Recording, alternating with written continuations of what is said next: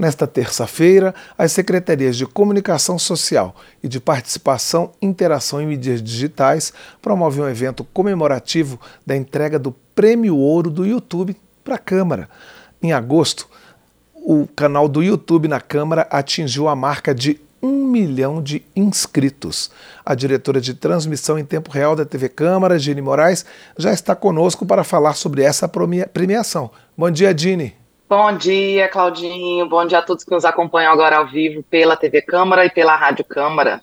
Em primeiro lugar, parabéns pelo prêmio, né? Eu queria que você falasse sobre a importância desse prêmio, principalmente num canal público, né? Porque a gente sabe que as, as, emissoras privadas, a comunicação privada, ela tem mais ferramentas, recursos para chegar ao público. Então, é, é, essa marca atingida por um canal público, ela é mais significativa ainda, né? Exatamente, Claudinho. É, na verdade, a gente precisa entender que isso é simbólico mais pelo sentido de transparência ativa da Câmara dos Deputados, né?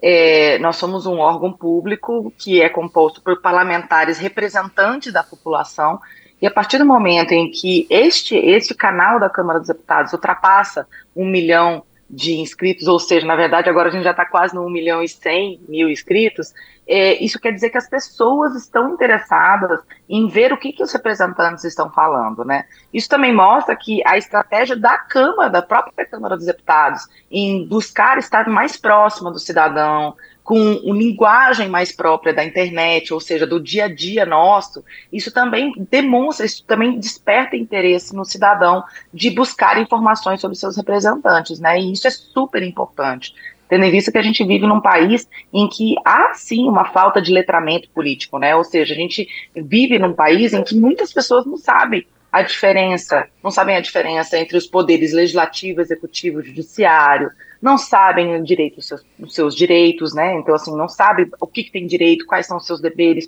o que, que seus representantes estão fazendo aqui.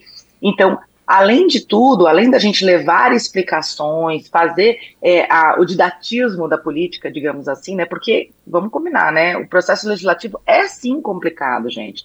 Usa termos que não são termos do nosso dia a dia, né?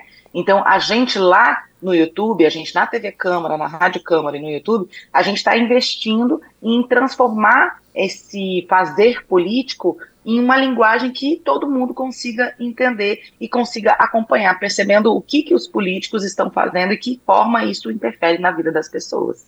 Dini, e que tipo de investimento, você falou em investimento, que tipo de investimento é, precisa ser feito especificamente num canal do YouTube que é diferente do investimento feito numa emissora de rádio, numa emissora de TV?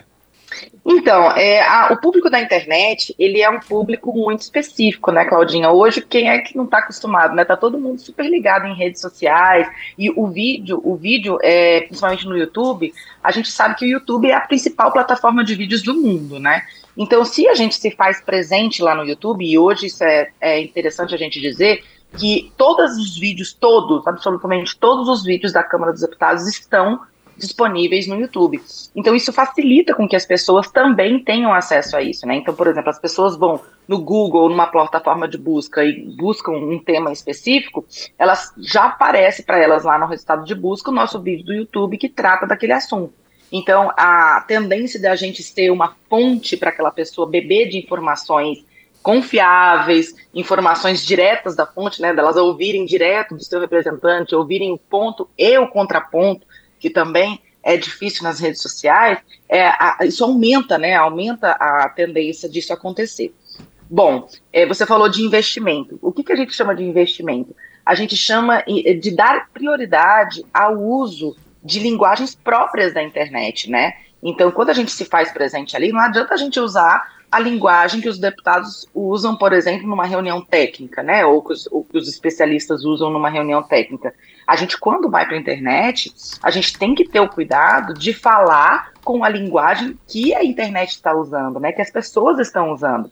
Isso não quer dizer fazer dancinha ou fazer brincadeiras, mas a gente pode tratar a forma de uma é, a política de uma forma mais leve e mostrar para as pessoas que aquilo faz parte do nosso dia a dia. Gente, a política faz parte do nosso dia a dia, ela não é uma coisa distante.